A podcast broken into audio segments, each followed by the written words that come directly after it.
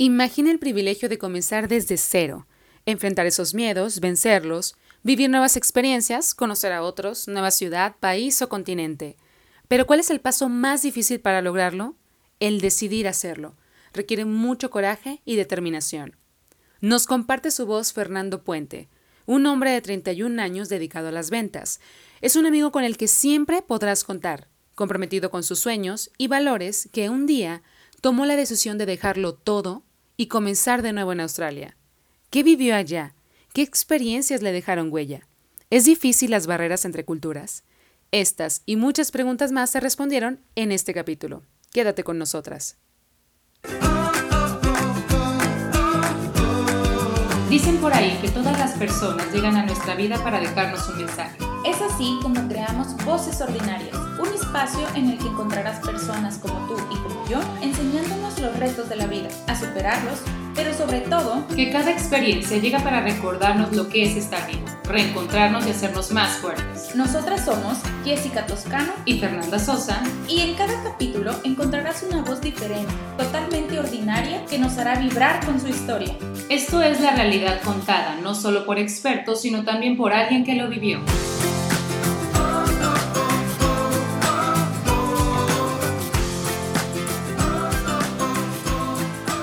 Hola, ¿qué tal mis queridas voces? Yo soy Persosa y no saben qué gusto y qué felicidad me da estar con ustedes nuevamente en este espacio en el cual nos podemos expresar, nos podemos disfrutar, pero sobre todo podemos romper panoramas y darnos cuenta qué es lo que hay más allá, qué es lo que otros ojos ven, qué es lo que otras voces viven.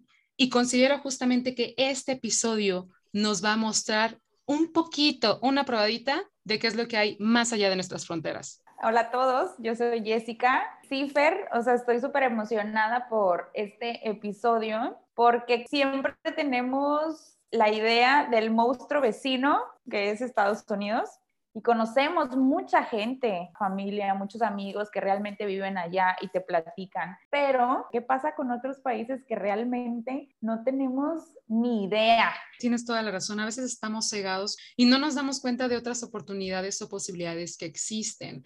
Tenemos que conocer y aprender de diferentes voces esta valentía que han tenido al romper lo que normalmente se espera de uno porque yo creo que es eso. Nosotros estamos viendo conforme lo que la gente está esperando de nosotros. Termina la escuela, estudias la universidad, luego tienes tu trabajo, luego te casas, luego tienes hijos. Pero ¿qué pasa si realmente nos atrevemos y tomamos la valentía de tomar otro boleto, irnos a otro lado, irnos a conocer diferentes ciudades, diferentes personas, diferentes culturas?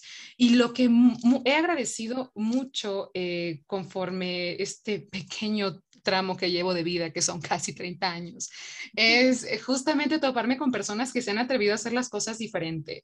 Una de ellas ya la conocimos, que fue justamente Carlita, que tuvimos en nuestro segundo episodio, pero el día de hoy vamos a tener a otra persona que yo quiero mucho, es un muy buen amigo y nos va a dar como que una perspectiva completamente diferente, ahora sí, del otro lado del mundo.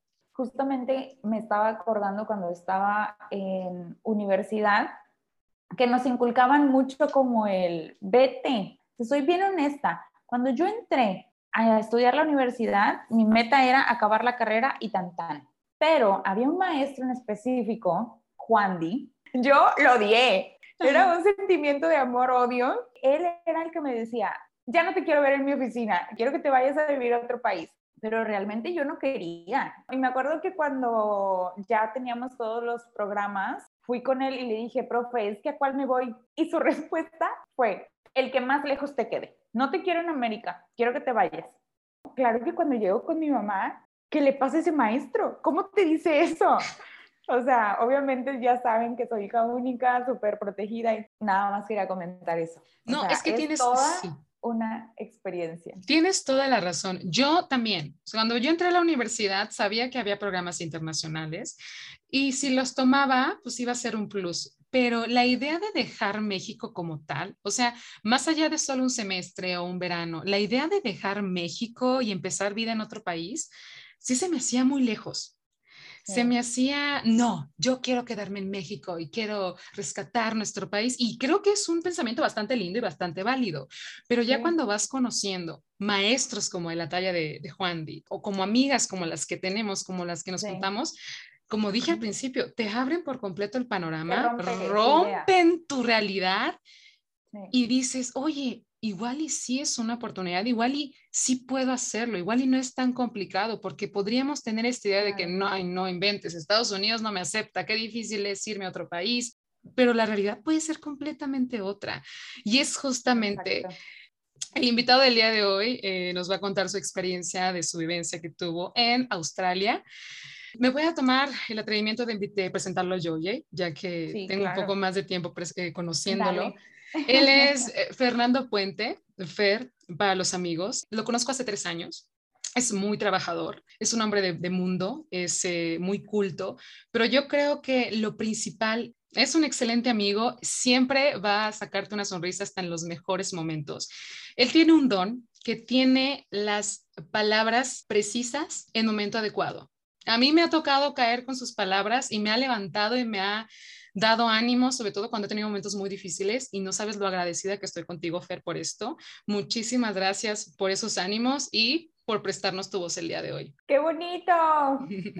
Madre, oye, qué nervios. Muchas gracias por tus palabras, Fer. Me preguntaban primero, oye, ¿estás nervioso? No, pues no, estoy bien. Tú tranquilo, acabas de decir eso, ya pusiste la vara hasta acá. Ay, yo la puse donde está, la puse en donde está. Ya me siento comprometido a, a decir las palabras correctas, a en ser el, momento preciso. Oye, si dices una burrada, van a decir, ah, esas son las palabras que le dije a Este es el don que decía, ay, sí es cierto, ya me comprometí yo también. Ay, vamos a volver a grabar esto. Ay, lo vamos a editar. no, no es cierto. No, Fer, todo es realidad. La vara está donde está. Y pues qué gusto, qué gusto, Fer, tenerte aquí. Al contrario, Fer, Jay, muchas gracias pues por el espacio, porque todo lo que decían es bien interesante. De hecho, pues me emociona estar platicando porque yo lo platico con los amigos, lo platico con la familia y a veces no lo platico mucho porque suena un poquito a presunción y realmente no. Y hay gente que, que viaja y le, le, interesa y quiere conocer y aparte quiere compartir y, y, a mí eso se me hace bien padre, ¿no? Pues de otra manera, si no es con ustedes aquí en Voces Ordinarias, no, no veo manera de, de haber tenido la oportunidad de, de compartir esto con alguien más. Entonces, pues muchas gracias. Ay, qué padre, Fer. Digo, yo la verdad no te conozco tanto, conozco lo mucho o poco que me ha platicado Fernanda de ti. Entonces, sí quisiera arrancar con esa pregunta. ¿Quién es Fernando? ¿Cómo te describes? ¿Qué te gusta hacer? Todo lo que tú nos quieras platicar.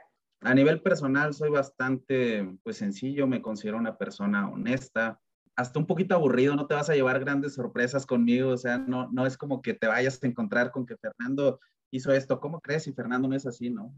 Como que lo que ves es lo que hay. Me considero muy dinámico, no me gusta estar estático, muy analítico también, muy empático con la gente, me gusta, me gusta ayudar, me gusta divertirme. Hay veces que eso juega también en contra, ¿no? Porque la gente piensa que tomo muchas cosas a juego o a la ligera pero si algo he aprendido en este corto, largo tiempo, tengo 31 años, nada es para siempre y toca disfrutar, ¿no? Soy el de en medio de una familia de cinco personas, papá, mamá, mi hermano mayor, mi hermana menor. Estudié ingeniería en gestión empresarial, tengo el certificado parcial y después de ahí me meto a trabajar y estudio en la bancaria en Querétaro. Ahí estudio negocios y comercio internacional, empiezo a trabajar en aduanas y en ese momento explotó todo para irme a Australia a grandes rasgos ese soy yo, a nivel personal. Oye, pero estás soltero, casado. Ay, lo más importante, Fer, por favor. Gente soltero. Qué bonito, se le ve la sonrisa. Vamos a dejar sus redes sociales. Por supuesto, vamos a dejar sus redes sociales. Por, cualquier cosa. Oye, Fer, qué gusto, qué gusto conocerte nuevamente. Justamente estabas empezando a contar esta historia. Tú entras a trabajar en las aduanas y ahí es donde nace la historia de irte a Australia? Sí, yo trabajaba en Asociación de Agentes Aduanales del Bajío. Ellos dan servicio a las agencias aduanales del Bajío. Venía yo de un restaurante, yo trabajaba en cocina en un restaurante. Trabajé por muchos años, de hecho, de los mejores trabajos que he tenido y más he disfrutado. De ahí me salgo porque pues no era lo que yo quería hacer, eh, me quería desarrollar profesionalmente. Me meto a, a trabajar ahí, ahí certifico a la asociación en ISO 9001 y la que estaba apoyándonos, asesorándonos, me jala a una agencia aduanal. De ahí empiezo a trabajar, no estaba muy definida mi posición, pues como que no me encontraba bien con las actividades que tenía. y se escuchaba todo el tiempo las hojas, ahí es mucha documentación, mucha formalidad, mucha etiqueta y es algo que sí me gusta, pero yo soy más, les decía hace rato, yo soy como más dinámico. Los compañeros, eh, de eso no me puedo quejar, pero el ambiente se sentía plano, ¿no? Y una vez salgo del trabajo, llego a casa de un amigo y me dice, Fer, está hasta la madre en mi trabajo. Le dije, oye, pues algo así me pasa, ¿no? Y dice, oye, Fer, pero ¿por qué no nos vamos a Australia? Casual, ¿no? Le digo, pues vámonos. Me dijo, ¿es en serio? Vámonos ah, para esto, su hermano ya estaba viviendo allá, pues vamos a marcarle a tu hermano, le marcamos y, vemos, ¿no? Y empezamos, vamos a darle para adelante. Le marcamos a, a su hermano y nos dice, pues lo que necesitan es dinero. Les digo que entre más se tarden, más dinero van a estar gastando si no tienen trabajo, porque mi amigo no tenía trabajo, al brillante de Fernando se le ocurre, como ya no estaba contento con su trabajo, renunciar en ese momento. Oye, Feri, ¿cuántos años tenías? Yo tenía 25 años. Mi chiquito. Dijeron algo bien interesante hace rato que es que todos tenemos la idea de, de, Estados Unidos y yo me convencí inmediatamente de que Australia era mi destino porque dije, si me voy a Estados Unidos, como todo el tiempo he estado viviendo con mis papás, me voy a regresar, no voy a buscar el más mínimo pretexto, pero como no tengo dinero, no tengo eh, recursos, pues iba a ser muy, nada más me alcanzaba para el boleto de ida, ¿no? De regreso me tocaba nadando. Iba a ser bien complicado, entonces precisamente por eso elegí Australia y empezamos con todo este trámite, pues sacar nuestro pasaporte, nuestra visa, estudios médicos, psicométricos, pues creo que esa es una de las barreras, ¿no? Que, que no tienes ni idea. A mí me decían, es muy fácil hacer el, el, trámite para irte a Australia, pero yo me acerqué a una agencia, de hecho, yo no hice nada, tuve todos los documentos necesarios, ¿no? Las cartas, la justificación, porque hay que mandar un, una carta al gobierno australiano diciendo por qué te quieres ir, qué vas a estudiar, y en su momento, ¿qué dijiste? O sea, ¿cuál fue tu justificación? Mi justificación, yo como no tenía justificación más que la de México, que era no quiero seguir aquí, hablamos con el de la agencia. Para el gobierno australiano, si vienes a estudiar y tienes un buen, algún lazo familiar fuerte que compruebe que sí vas a regresar a, México, entonces yo me fui a estudiar, te dejan trabajar 20 horas a la semana con la prueba de que tú ya tienes pues tu curso. Oye, Feri, ¿el idioma no fue una barrera para ti? Porque creo que es una de las cosas que también nos da temor. Suene, suele escucharse España porque es el mismo, suele escucharse Argentina porque es el mismo idioma también. Pues Estados Unidos, a pesar de que hablan inglés, siempre te vas a encontrar con un latino que te va a echar la mano. Pero ah, Australia pareciera como si tuvieran su propio inglés por el acento que tienen. ¿Cómo fue esa barrera para ti? Ahí es donde empieza la, la aventura, realmente. Yo no sabía que no sabía inglés porque fui a una primaria bilingüe que, que, me enseñó, yo creo, gran parte del inglés que sé. Llego al aeropuerto y llega Fernando diciendo, ¿What time is it? En, en, español yo hubiera dicho, hola, disculpa, buenas noches, eh, ¿me podrás dar tu hora? Y desde ahí me di cuenta que, que no estaba preparado para, para tener una conversación, ¿no? Agarré el avión, me fui a Sydney y yo quería hacer contacto con la agencia que me estaba esperando en Brisbane. Llego a una agencia de información, pero llegué y le dije eh, algo de public phone. Sorry, what's that? Y yo, ay, ¿qué dije? Public phone. What's that? Sorry, no, no te entiendo, me decía. Y, y, le hacía el ademán de que era un teléfono, que yo buscaba un teléfono y me dijo, oh, public. O sea, por, por decir public y no decir public no me entendió. Yo dije, ay, qué payasos son. aquí, aquí, no saben inglés latino. Oye, es que lo dirás de broma, pero también hay ciertos modismos que se vuelven una barrera. Yo tuve una experiencia internacional en España. Estamos hablando de Madrid. Bueno, varias veces dije con permiso y no me entendían. Y lo seguía diciendo con permiso, con permiso, con permiso. Y no, no había ninguna reacción de la otra persona hasta que dije, creo que no entienden. Si en el mismo idioma estamos teniendo una barrera por un modismo que hay en México, ahora en otro idioma, y no solamente en otro idioma, sino que en otro continente con otra cultura, que payasos diría Fer. Bueno, ya del aeropuerto, por algo me tenía que subir un camión y ahí fue donde tuve mi primer choque con esto que dices, que, que tiene muchos modismos. Me dice el, el chofer, hey, Grandma, ¿yo qué dijo? E, e, es una expresión que tienen mucho y ya después yo lo decía en todos los trabajos. Good day y mate es como decir hermano, amigo, pero lo dicen corrido y contraído. Entonces te dice, hey, Grandma, y yo dije, pues no, no me voy a permitir no entender el inglés. Si, si, no me, si me dicen algo que yo no entienda, lo voy a volver a preguntar. Me regreso y le digo, sorry. Y yo dije, no sé qué me dijiste. la tuya también, por si las dudas. pues Ay, qué grosera, yo no fui esa, ¿eh? Ay, qué grosera, me hackearon, perdón. es, es muy raro, entonces sí tienen muchos modismos que, o sea, los tienes que, te los tienes que ir aprendiendo. pues. Sí, te los tienes que, o sea, los tienes que ir memorizando. Sí, o infiriendo. Ya, ya o preguntar, ¿no? No hay la opción de preguntar, Fer. Porque así que digamos de que puedas inferir qué significa cada una de esas cosas, yo no, Pues no. no, no podría. Oye, Fer, y platícanos un poco de cómo es, o sea, cómo es Australia. O sea, qué se come, qué es como que le- los platillos típicos, eh, no sé qué costumbres tienen. No, no tengo idea. O sea, si la gente a lo mejor son muy fríos, si son cálidos. Es bien interesante porque yo te preguntaría que, ¿cómo te imaginas que es Australia? Aquí voy a tomar la, voy a tomar la palabra. Y seguramente voy a sonar súper ignorante y pido disculpas. Pero sí, Si hay algunos, sí, sí, sí, así hay algún australiano que hable español.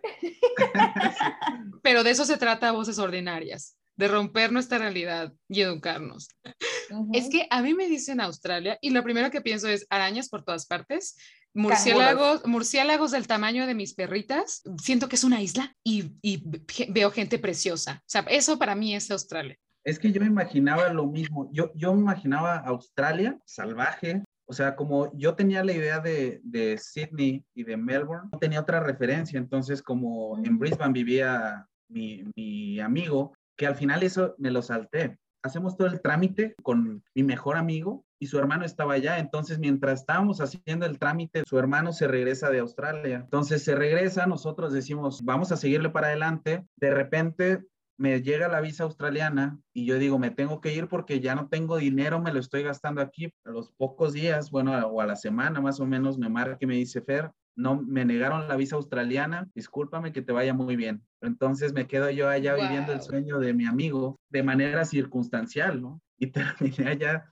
conociendo a nadie y pues no hablando su idioma. Te fuiste a vivir el sueño de tu mejor amigo. Sí, sí, sí, estuvo, e- estuvo padre porque no, lle- llegué así sin saber nada, ¿no? Me voy dando cuenta cuando entro a Australia que e- es muy moderno. Esta isla que nosotros pensamos pura playa, pura selva y puros animales, pues sí tiene esos animales, pero no muchos sabemos que gran parte de Australia es desierto, o sea, casi todo el área central de Australia es desierto, muchas cosas que no sabía, o sea, edificios grandísimos, una ciudad de primer mundo, hay una mezcla de culturas increíble, o sea, no, no hay como una cultura australiana como tal, el platillo más típico de, de Australia es papas y pescado, y anda la gente en chanclas, anda descalza, pura Barbie, puro Ken, Lo sabía, lo sabía, lo sabía. Sí. o sea, hay latinos, asiáticos, hay, hay de todo el mundo, ¿no? Pues no, ha- no hay una cultura como tal australiana, la cultura es multicultural el, el país. Oye, Fer, ¿y qué costumbres tienen? ¿Celebran Halloween? Ay, Navidad. El día de la independencia de No Australia. sé, ajá. sí tienen, sí, sí hay como el día de, de Australia, no, no, no sé cómo se llama, pero haz de cuenta que es muy controversial porque a- Australia fue cárcel de, de Reino Unido. Hay, hay mucha controversia del día de Australia porque dicen, oye, o sea, no, no debería de haber celebración porque a los aborígenes los relegaron y vinieron a hacer un- una ciudad nueva aquí a Australia los, los europeos, ¿no? Vinieron a, a colonizar. Oye, Fer, ¿y el tema de la religión? O sea, ¿qué religión practican o qué religión predomina más? Eh, Estoy casi 100% seguro que lo que más se practica es el cristianismo y el catolicismo.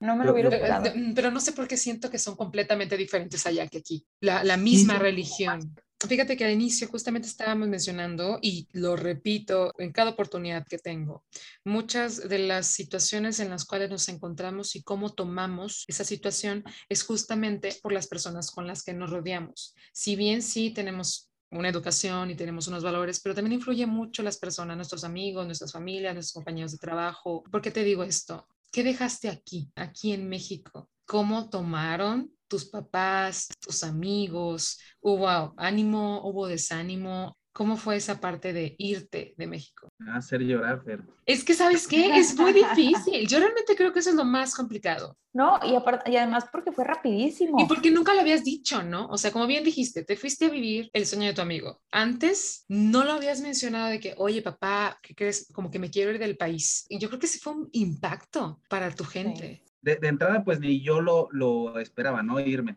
cuando platico con mi amigo, digo sí, porque, pues precisamente porque no medía el tamaño del monstruo, ¿no? Yo lo decidí antes de consultarlo con cualquier persona, pero ya que estaba convencido, y digo, ojalá que no se, se enojen mis papás por lo que voy a decir. Creo que muchos papás pecan de sobreprotectores. Viví con mi, mi, papá, con mamá, con mis hermanos y nadie había salido de la casa. Una mañana me despierto y dándole vueltas en mi cabeza, le digo a mi mamá, ¿qué pensarías si yo te digo que me voy a ir a vivir a Australia? y la respuesta de mi mamá fue, no, no, hijo, eh, no, estás loco, ma, te estoy hablando en serio, ¿Qué, ¿qué, pensarías si te digo que me voy a ir a... No, hijo, no, no, no digas eso, ¿por, ¿por qué? ¿Qué te hace falta? Me, me y tanto insistí que me dijo, bueno, mira, piénsalo, si es lo que, si es lo que quieres y dinos en qué necesitas que te apoyemos, si lo quieres hacer, hazlo, como diciéndome, pues, eh, ráscate con tus propias uñas. En este momento no te podemos dar dinero para que te vayas. Le pregunto a mi papá, me empezó a cuestionar y dijo, bueno, pues si eso quieres, pues adelante, este, nosotros no estamos ahorita en posición, pero si tú lo decides, si lo quieres hacer, pues vete, ¿no? Entonces imagínate no tener lo, lo que es tu pilar o de quien esperas mayor apoyo moral, tuviera una respuesta totalmente opuesta a la que yo, yo esperaba, ¿no? O bueno, tal vez no, porque ya sabía que me iban a decir algo así, esa, esa, fue la primera barrera que tuve en el caso de los papás. Los amigos, tuve de, la, de, las dos partes. Por un lado, yo tenía la experiencia que cuando yo estaba en el restaurante trabajando, el hermano de mi, de mi amigo, él estuvo trabajando conmigo en el restaurante, abrió la boca para decir que se quería ir a Australia fue motivo de burla en el restaurante. Tú no sabes por cuántos días y semanas. Ay, el canguro, el canguro. O sea, él es muy, muy determinado, ¿no? Entonces yo sabía que, que lo estaba buscando con muchas ganas, pero me daba pena pensar que no lo pudiera lograr. Esa fue una barrera también para mí, porque a veces no lo quería decir a todo el mundo, porque me daba mucha pena que no se hiciera. Yo no lo quería decir, me quiero ir a Australia, porque no tenía nada en firme. A, a mucha gente no le decía por miedo. ¿Por qué tenemos esa costumbre? O sea, yo ahorita que te escucho, sí, o sea, me pongo a pensar que muchas cosas, planes que están transcurriendo, que están en proceso, no las compartimos por lo típico que es que se va a cebar. Exacto. De, ay. Es que eso nos enseñan. Desde que somos chicos, nos pues enseñan sí. a no contar nuestros planes porque se van a cebar. ¿Por qué nos enseñan eso y por qué no mejor nos dicen, oye, cuenta tus planes, igual y consigues a alguien igual de loco que tú, que claro. te va a impulsar a alcanzar esos sueños. O que te ayuda, o que ya lo vivió y te puede decir por dónde. Exacto, por dónde no, que ya lo vivió. Etcétera. O sea, igual y no te lo hace más fácil, pero te va dando claro. herramientas que te pueden hacer un poquito menos complicado. Qué fuerte situación. Que no sé si es algo cultural de México, pero eso de, de desmotivar y de burlarnos, eh, para mí, el hecho de tomar la decisión de salirte de tu país es una de las cosas más valientes que puedes hacer. Porque no conoces a dónde vas, no conoces la cultura, no conoces a nadie. ¿Por qué nos da miedo y por qué tenemos esta costumbre de desmotivar a las personas? Sí, sí es cultural, ¿eh? Sí es cultural porque bueno, mi novia es, eh, es francesa y tenía una cultura totalmente diferente. Yo conocí a su familia o sea, no, no, no tenían e, esas despedidas que nosotros tenemos así llorando y con el miedo de, ay, ¿cuándo, ¿cuándo va a regresar? Y este, conocí a un alemán también en algún vuelo de uno de los viajes que hice. Oye, ustedes allá en, Latinoamérica, como que, como que no salen tanto, ¿no? O hacer su primer viaje se les dificulta mucho.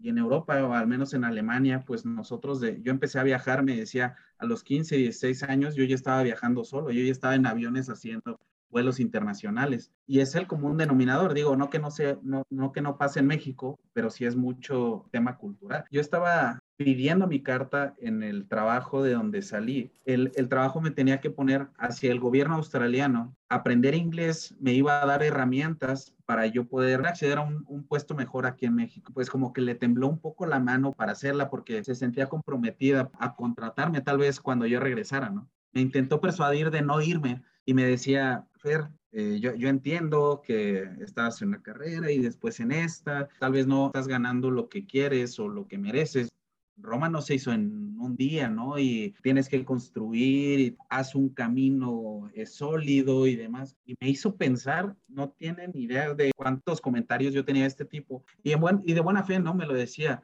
pero yo ahorita que lo veo, digo, si puedo sembrar una semilla en alguien que puede estar escuchando, que diga, a mí me están diciendo eso, yo todo el tiempo he tenido las ganas, yo les diría, váyanse, o sea, no, no se detengan porque después se van a arrepentir muchísimo de, de haber escuchado a esas personas. Por eso hay personas que, que siguen aquí y bien respetable, pero que hay muchas, muchas cosas allá, allá afuera y en otros lados que te abren la mente, ¿eh?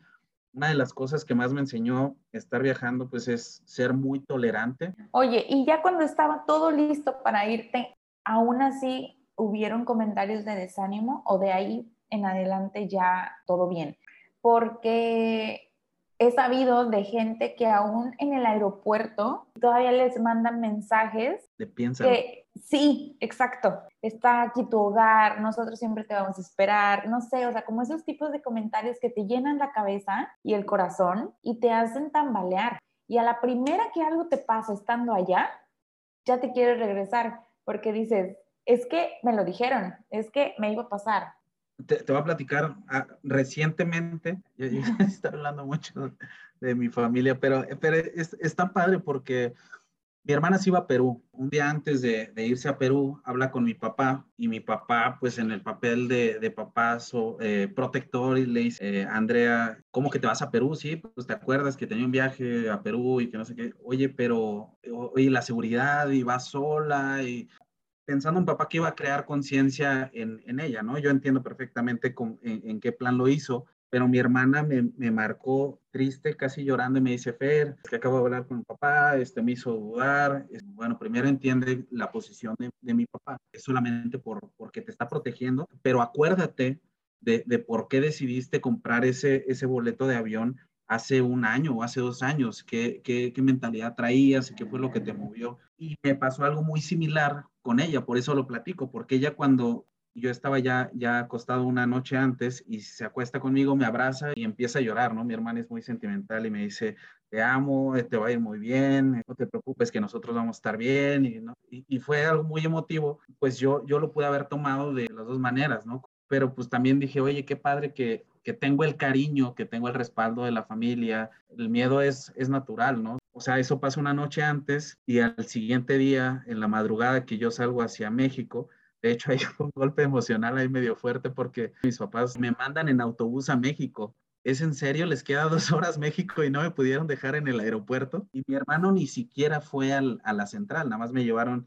papá, mamá y mi hermana. Y, y, mi hermano es un poquito más, más serio y lo que me dijo él yo creo que fue lo que me dio fuerza cuando estuve allá. Nada más me da la mano y me abraza y me dice, no se vale rajarse. Entonces, eso, se me quedó grabadísimo, porque yo cuando llego a Australia, llego sin dinero, este, se aprovechan un poco de mí, fueron muchos gastos, yo iba con poco dinero, después mi amigo que había pedido un préstamo fuerte para irse a Australia, me dice que ya no se va, yo estaba para llorar, estaba a uno de regresarme. Y justamente era lo que te, o sea, era lo que te iba a preguntar. ¿Y cómo es tu día cero? O sea, ese día en el que literal pisas el aeropuerto, ¿y ahora para dónde? Y, de, o sea, y te empieza como que a maquinar la, pues el cerebro y a cómo inició ahí tu vida. Híjole, es que cada episodio de, de ese viaje está bien interesante. Y ahí yo no sabía que empezaba un, una aventura que me iba a acompañar en todo, toda mi estancia, porque yo conozco una persona, Giovanni es un colombiano, y llega hablando por teléfono en inglés, un inglés perfecto, chaparrito, este, un poquito arrogante, y, y, decía, oye, ¿por qué si tú sabes cómo es esta ex experiencia, vienes de Colombia, ¿por qué no me, me, cobijas, no? Yo, yo lo sentí un poquito, un poco tosca la, la, la recepción, dije, bueno, aquí me voy dando cuenta que, que me tengo que rascar con mis propias uñas. Dije, bueno, esto no voy a quedar con esta experiencia, voy a esperar a llegar a ver con quién voy a convivir y llego al, al, departamento. Australia es sumamente caluroso. No prendían el aire porque eh, es carísimo. Eh, entonces tenían las ventanas abiertas. La verdad es que mi, mi primera impresión fue, pues no, no la, la, mejor. Llegué a un cuarto, yo solo. Lo normal es compartir cuartos cuando eres estudiante. Allá se paga por semana la renta terminé pagando como 1.400 dólares solamente por estar una semana en un cuarto. E ese día, pues con el jet lag, llegar, dormir, dar una vuelta y, y listo. Al siguiente día, que es como mi día uno, ese yo diría que es mi día uno, me salgo y, o sea, es una ciudad impresionante, todo es perfecto, yo me encuentro con eso, después me voy al banco y, y mi día cero o mi día, mi día uno más bien es, sí, sí quiero estar aquí, o sea, eh, todo es nuevo, todo es perfecto, todo es bonito, pues empiezo con todos los, los básicos y a buscar trabajo. Eso fue de lo más desastroso que tuve. ¿Cómo fue ese día en el que buscaste trabajo? Nadie mete las manos por ti porque no te conoce, ¿no? O sea, ya después lo entendí cuando yo estaba trabajando, pero cuando yo estaba en mi día uno, en mi día dos, que yo traía mi, mi currículum y lo iba a dejar y le pedía a la gente con la que vivía que me recomendara, pues no entendía por qué no se, no se atrevían a meter las manos al fuego por mí, pero yo veía que todos trabajaban en limpieza, yo ya eso lo sabía porque ahí está este, limpieza, perdón, Fer, limpieza te refieres a limpieza de... Doméstica, sí, o sea, como si tú contrataras a alguien que te ayude en tu casa a, al barrer, a trapear. Yo llegaba y les barría y les trapeaba y limpiaba ahí las cocinas, los baños, y eso pues yo ya lo sabía. La gente que estaba en mi departamento bajaban y se, y se veían a las 7 de la mañana. Yo escuchaba una noche antes que, que se organizaban para irse a las 7 y yo decía, yo voy a salir un poquito después, ¿no? Y veía grupos, no sé, de 10, 15 personas y yo bajaba y pasaba para un lado y pasaba para el otro para que veas que estoy buscando trabajo y nunca me hablaron. Y pues sí, en algún momento, después de una semana y algo, me, me dijo, bueno, vamos a hacer una casa. Me llevó con un equipo de trabajo, ellos terminaban como a las 2 de la tarde, 3 de la tarde. Cuando nosotros llegamos al departamento ese día, después de hacer el trabajo, me invita a McDonald's él y le entra una llamada y dice, oye, le dicen, oye, tengo una casa así, así. Él me dice, no, pues tengo una casa de, de 10 horas. Le digo, bueno, pues ¿en cuánto se sacará? Yo creo que en unas 6 horas. Le dije, ¿por qué no la hacemos? dice, no, ya estoy mamado. Estamos cansadísimos llegamos, la, hacemos, él empieza a meter las manos, yo lo veo muy cansado, le digo, vete a comprar algo de comer, va y compra, era muy espléndido, llega y compra muchísima comida, paramos, comimos y seguimos, seguimos trabajando, no la sacamos, cotizó mal y e hicimos más pero ahí se dio cuenta que, que yo trabajaba bien y de ahí no nos soltamos hasta que yo me regresé de Australia. Qué romántico, Fer. No nos soltamos hasta que yo, qué precioso. Y mencionaste también que tuviste es, personas clave en tu estancia, que fue el colombiano y fue un amigo mexicano. ¿Qué otras relaciones importantes hiciste allá? Estuviste dos años, 25 ah, años. ¿Qué otras relaciones importantes hiciste? Cuéntanos un poquito, porque aquí quiero también que tomemos en cuenta la importancia del shock cultural. Sí, se está yendo el internet aquí en el hotel.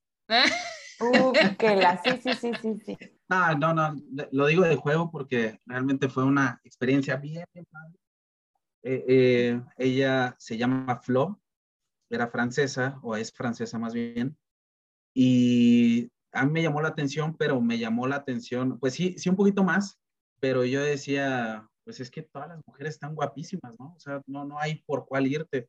Entonces ya no es como... ¿Cuál elijo? sí. es que te lo juro. Y una vez estaba con este amigo mexicano en la calle y era el, camino natural, como la calle principal hacia donde estaban los antros y demás. Y pasan dos chavas, eran unas Barbies, están hermosas, eh, pasan con los tacones en la mano. Entonces no, nos dicen, hey, ¿por qué están ahí aburridos? Vamos a bailar. Eh, ¿Los esperamos? Y yo le decía, vamos, ¿por qué no? ¿No, estás viendo? ¿Qué te pasa? ¿Qué pasó ahí? Dice, no, o sea, todas las chavas, o sea, tienes acceso a lo que tú quieras. Entonces, pues yo estaba como perro en taquería, ¿no? lo que cayera. no, o sea, nada más moviendo la cola, pues no, no, no sabían. Quedó peor, pero. Ya no voy a platicar con ustedes. bueno, el chiste es, llega ella y, empezamos a, platicar, pero, pero varios ahí en el departamento hablaban bien con ella y ella era súper agradable. Pues yo pensaba que era una amistad eh, normal, ¿no? Como las demás. Entonces, alguna vez regresando yo del colegio, ella iba saliendo del departamento y nos encontramos en la, en la acera, pues algo que nunca hago, que oye, ¿a dónde vas? Me dijo, voy a buscar unos pinceles, pero no hablaba mucho inglés, entonces esa era una barrera. Le digo, te acompaño, ¿a dónde vas? Y nos perdimos. El chiste es que ese día buscamos por todos lados, no encontramos la tienda, ni nos divertimos tampoco. no, voy. Seguimos este, platicando, yo le enseñaba cosas de México, ella me enseñaba cosas de Francia entonces empezamos a, platicar ya un poco, nunca habíamos formalizado, ¿no? O sea, nunca habíamos platicado de qué era lo que teníamos. Es que sabes qué, y discúlpame que te interrumpa, Fer, pero aquí en México estamos acostumbrados a que, ay, sí, el chico ya me pidió que fuera su novia y ya somos pareja. Normalmente, según sé, en Europa es, pues ya estás con una chica, te la besas, ya son novios. Entonces yo creo que igual y para Flo, ya, ya, tenían dos meses de novios y tú ni enterado. Sí, yo, yo, yo creo que sí. Flor lo que me dijo alguna vez, es más, en mi cumpleaños me cocinó un pastel, me hizo una fiesta sorpresa, le, dije, oye, y todo esto, muchas gracias, este, pero me dijeron que tú lo organizaste, me dijo, es que Fernando, me gustas. Y me sentí tan mal de que dije, porque yo no fui y le dije, le dije antes, ¿no? Y entonces, pues sí, yo creo que ahí fue como el, que el primer choque donde yo dije, esto sí va a ser diferente a lo que yo estoy acostumbrado porque allá, no sé, a mí me ha pasado que los amigos me dicen, oye, este, en la primera cita, pues ve a conocerla, pero no te avientes con todo, ¿no? No la lleves al restaurante más caro, este, no le empieces a, dar regalos, no te, o sea, que no se note. Que, porque son así. Sí. Tan fácil que es dejar todo claro desde pero ustedes también, no sé. No, no, no, no, no, estamos hablando de ustedes.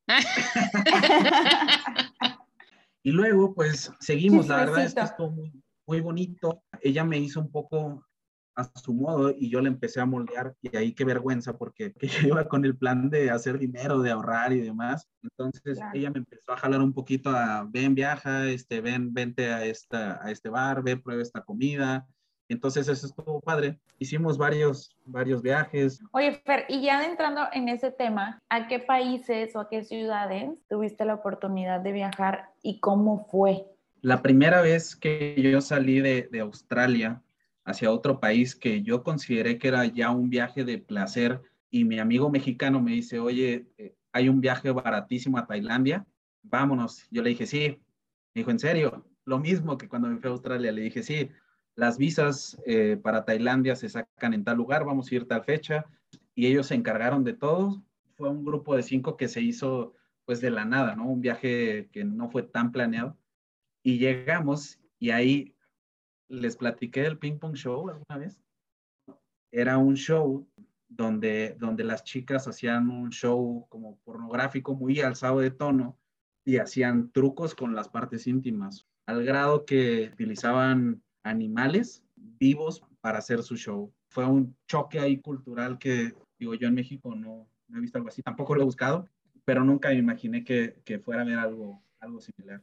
Definitivamente aprendes en todos lados el shock cultural. ¿Cómo crees? ¡Wow!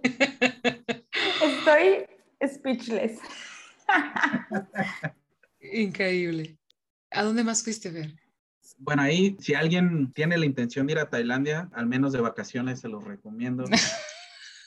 es baratísimo. Les recomiendo que busquen en Skyscanner, que era lo que yo buscaba. Es más, puedes no saber a dónde viajar y le pones el mes más barato del año, el destino más barato y te dice cuál es el día más barato para viajar en el año, a qué destino. Tal vez mucha gente no conoce esa herramienta y, y encuentras vuelos a Bangkok baratísimos, entonces, si alguien tiene planeas unas vacaciones y tiene ahí un buen dinero ahorrado, pues sí es relativamente barato y es paradisiaco.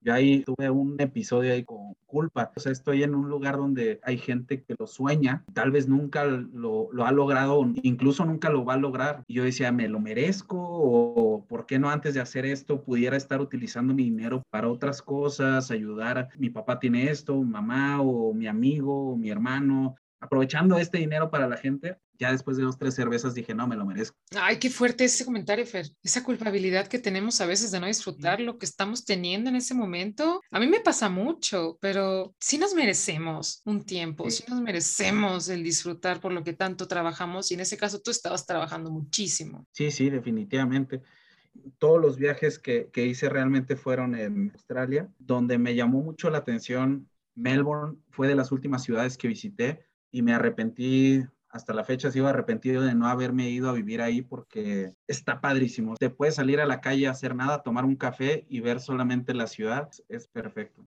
Por allá nos vemos en un futuro próximo. Espero que sí, Fer. Saliendo de Australia, cuando yo iba a regresar a México, yo tenía en la mente ir a Dubái, conocer la India o conocer algún país eh, asiático, Japón, China o algo por el estilo o sea, dependiendo a qué país iba a ir, eran las paradas que yo iba a hacer. Eh, eran similares en, precios y decidí ir a Japón. Japón es, eh, o sea, tú sientes el, el corazón de la gente, son súper nobles, o sea, como que se apenan de no poderte ayudar. No mucha gente habla inglés, pues no te puedes comunicar también a menos de que hables japonés. Entonces imagínate que llegas a la tienda y le enseñas el dinero. ¿Tú con qué confianza harías eso en otros países? De enseñarle el dinero y cóbrate. claro. Y allá la gente es súper correcta, todo limpio, así como lo ves en las películas como te pintan Japón. Después de ir a Japón, volé a, a Toronto.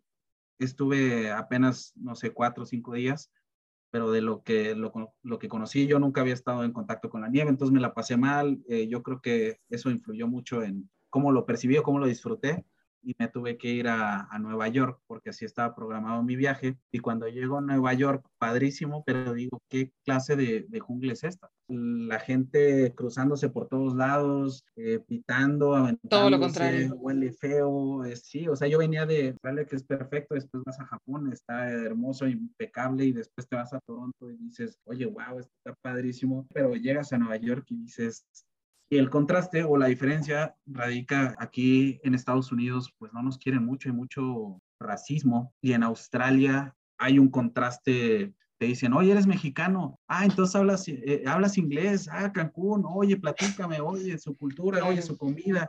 Y te abrazan y te quieren, este, como para la gente que tenga ganas de irse a otro país y hay algo más allá que Estados Unidos. Claro, qué padre, qué bonita experiencia, esta, esta visión que nos estás dando de, de otros países. Y e, esto que te, que te, voy a preguntar ahorita, Fer, no me lo tomes a mal. Yo sabes que te quiero muchísimo. Eh, agradezco nuestro trabajo porque me puso en el camino muy buenos amigos, pero ¿por qué te regresaste a México? Tú mismo lo estás diciendo, ¿no? O sea, Australia, todo perfecto, ganabas bien. Con el simple hecho de estar en una cafetería sentado y ver la ciudad, te sentías pleno. Yo adoro mi país pero sí es diferente. ¿Por qué decides regresarte a México? ¿Qué pasó? Y sabes qué, Fer, también a mí me llama la atención que en varias ocasiones de este episodio has comentado que no, pues yo quería hacer esto, pero yo tenía en mente que iba a regresar. O sea, tú también ya lo tenías así planeado, pero a mí me llama la atención por qué. Pues mira, yo, yo creo que es eh, solapador pensar que vas a regresar, porque si piensas que te vas a quedar, pues, digo, igual es un ejemplo muy tonto, pero si te sirven mucha comida en un plato, te llenas, ¿no? Nada más de verlo. Tal vez si yo ponía el, el reto de, de, cinco años, me iba a pesar más en la, en la, mente, ¿no? Que yo iba inicialmente por un año, conozco a Flor, decidí extender, hice un diplomado en negocios por las dos partes, ¿no? Porque me gustó Australia, porque conocí a Flor y quería extender y pues me gustó el país. Después de eso, como yo estuve trabajando en, en limpieza todo el tiempo, a pesar de que fui ganando más y más y al final encontrar como un camino donde yo ya contrataba gente, podía decidir si agarraba un trabajo o no. Ya, ya tenía cierta flexibilidad financiera, pues no, no me sentía que estaba haciendo algo profesional. Yo todo el tiempo he querido hacer algo más, profesional o seguir avanzando, ¿no? Ahí no me sentía tan cómodo, a pesar de que me iba muy bien, y empezamos a, a planearlo, en ese tiempo mi novia y yo, bueno, si queremos hacer una carrera para tener un trabajo mejor, pues al menos son tres años sin salir del país, ¿no? Porque vamos a estar pagando universidades carísimas. Entonces, haciendo los planes, pues nos dimos cuenta que tres años más, eh, yo, yo no lloraba por no ver a mis papás ni nada, no, no me sentía mal, sí los extrañaba, claro, pero en el momento en el que empezamos a pensar eso, yo me doy cuenta que hacer eso iba a ser cinco años de mi vida sin regresar a México. Se me hizo muy duro. No me permitía yo ver a mis papás cinco años más viejos cuando yo regresara, ¿no? Entonces fue algo que me llamó mucho de regreso a México. De hecho, después que regreso a México, eh, volvimos a evaluar la opción de, irnos o a Francia o a Canadá o a México. Al final, ella se viene a, México por un mes, se regresa. Al siguiente año yo voy a Francia, conozco a sus papás y nos regresamos a, México. Empieza lo de la pandemia y pues ya, ya nos separamos, pero un tema más personal que, que no me haya gustado el país pues imagínate, ella, florista, sin español, que solamente nos comunicábamos en inglés. Acá en México está un poquito más complicado. Ya en, Francia hizo un, un, curso de florista en París. Los lugares donde trabajaba pues eran considerados casi artistas, ¿no? Y acá llegar a México y tener un, negocio de florista o, entrar con gente con wedding planners o algo por el estilo, pues es un poquito más complicado hacerte de un nombre, ¿no? Pues se combinaban varias cosas. Yo siempre digo que es injusto hablar desde mi perspectiva, pero pasó esto y se regresó y me quedé soltero y sigo como perro moviendo la cola. No es cierto. oh, vaya. De hecho, lo hemos platicado con Fer, o sea, definitivamente en algún momento me voy a salir de nuevo y la intención sería pues seguir conociendo, ¿no? Países, definitivamente te abre la mente. Oye, Fer, pero a ver, si alguien este, estuviera escuchando este episodio, que ojalá que sean muchas personas y que podamos llegar a muchas personas con este mensaje que tú traes, pero ¿qué le dirías a esa persona que está planeando un viaje, a lo mejor, y que duda o que ya casi tomó la decisión, ya tiene todo, pero aún así surgen esas pequeñas dudas finales, ¿qué le dirías? O sea, ¿qué recomendaciones, qué tips, consejos, algo que tú le quisieras decir a esa persona que probablemente nos estuviera escuchando? Yo les diría que si, si, si te está dando vueltas tanto en la cabeza, ya es tuyo, ¿no? Hay muchas cosas, muchos comentarios que ya soltaste. Definitivamente lo tienes que hacer. Lo único que yo quisiera de, esto es poder transmitir como la emoción de los lugares a donde fui. Hay tanto que puedo platicar o con mis amigos me puedo pasar horas y horas y me preguntan y, los detalles y te vas acordando de cosas. Es padrísimo. Todas esas cosas que agarras, o sea, de verdad son invaluables les decía a estos amigos a los que les platico, hay gente que dice, no, yo no sé cómo hiciste eso, yo no sé cómo te subiste un avión, yo no sé cómo te quedaste 15 horas volando en medio del mar. Y tal vez hay gente que esté escuchando esto y al escuchar 15 horas volando en medio del mar piensa, y si se cae, no, qué miedo. Pero hay gente que se está emocionando, ¿no? Cuando le platicas eso. Para la persona que se esté emocionando, cobijen, abracen ese, ese deseo de, de irse y no hagan caso a lo que les dicen las demás personas, porque se lo están diciendo desde su posición, desde su miedo, desde su educación, desde su apego emocional con alguien, desde una posición que, no es la de, la de esta persona que, se quiere ir, ¿no? Entonces, si quieres irte, suelta todo, inténtalo. Yo, yo creo que debe ser triste pensar que lo pudiste hacer y no, no te atreviste. Sí, el, el que te quedaste con las ganas. Hay que quedarse con las ganas. Ay, Fer, como siempre, qué gozo estar platicando contigo. Nos debemos muchos cafés y muchas copas de vino. Me conformo por el momento con esta plática. Me encantaría seguir, lo llevamos un buen tiempo, pero este, muchísimas gracias nuevamente, Fer, por prestarnos tu voz, por prestarnos tus ojos y ver qué hay más allá de lo que tenemos en nuestras fronteras no solamente en hablando culturalmente, sino también en las relaciones, también en el aprendizaje que vas a tener y en el trabajo que puedes llegar a tener. Muchísimas gracias. Al contrario, córtenlo, hagan lo interesante. Yo de repente hablo mucho eh, pensando que algo es interesante y a veces no tanto, pero algo que deje un mensaje porque de verdad que yo cuando hablo con alguien y de repente se va y regresa y me dice, me voy a ir a vivir a otro país, o sea, me emociono por mis amigos y ojalá que que alguien les diga, oye, escuché el episodio y me, emocioné y me voy a ir, ahí me platican. Y si no, no me platican. no, pues como quiera, vamos a compartir tus redes sociales por si alguien quiere saber más de Australia o que quiere alguna recomendación un poco más directa, que te quisiera escribir con toda la libertad y con toda la confianza. Con toda confianza, ya me han mandado mensajes, oye Fer, tú te fuiste a Australia, ¿cómo lo hiciste? Oye, y la agencia, te paso los contactos de la agencia, si no te, es más, te acompaño yo eh, en la llamada, estos son los documentos, yo te recomiendo a dónde fui, a dónde sí ir, a dónde no ir. A mí me emociona eso y yo lo hago desinteresadamente. Pues wow, no, pues muchísimas gracias Fer por estar aquí. Ahora sí, como dice Fernanda, por prestarnos tu voz. Ojalá que muchas personas se sientan identificados con esto que están escuchando y si quieren hacerlo, pues ahora sí que se atrevan a, pues a vivirlo. Muchísimas gracias Fer, muchísimas gracias mis queridas voces por escucharnos hasta aquí. Muchísimas gracias a todos. Este, les mandamos un abrazo. Esténse al pendiente de nuestro próximo episodio. Nos vemos pronto. Bye. Bye. Gracias por escucharnos. Comparte este episodio con alguien que consideres le pueda servir.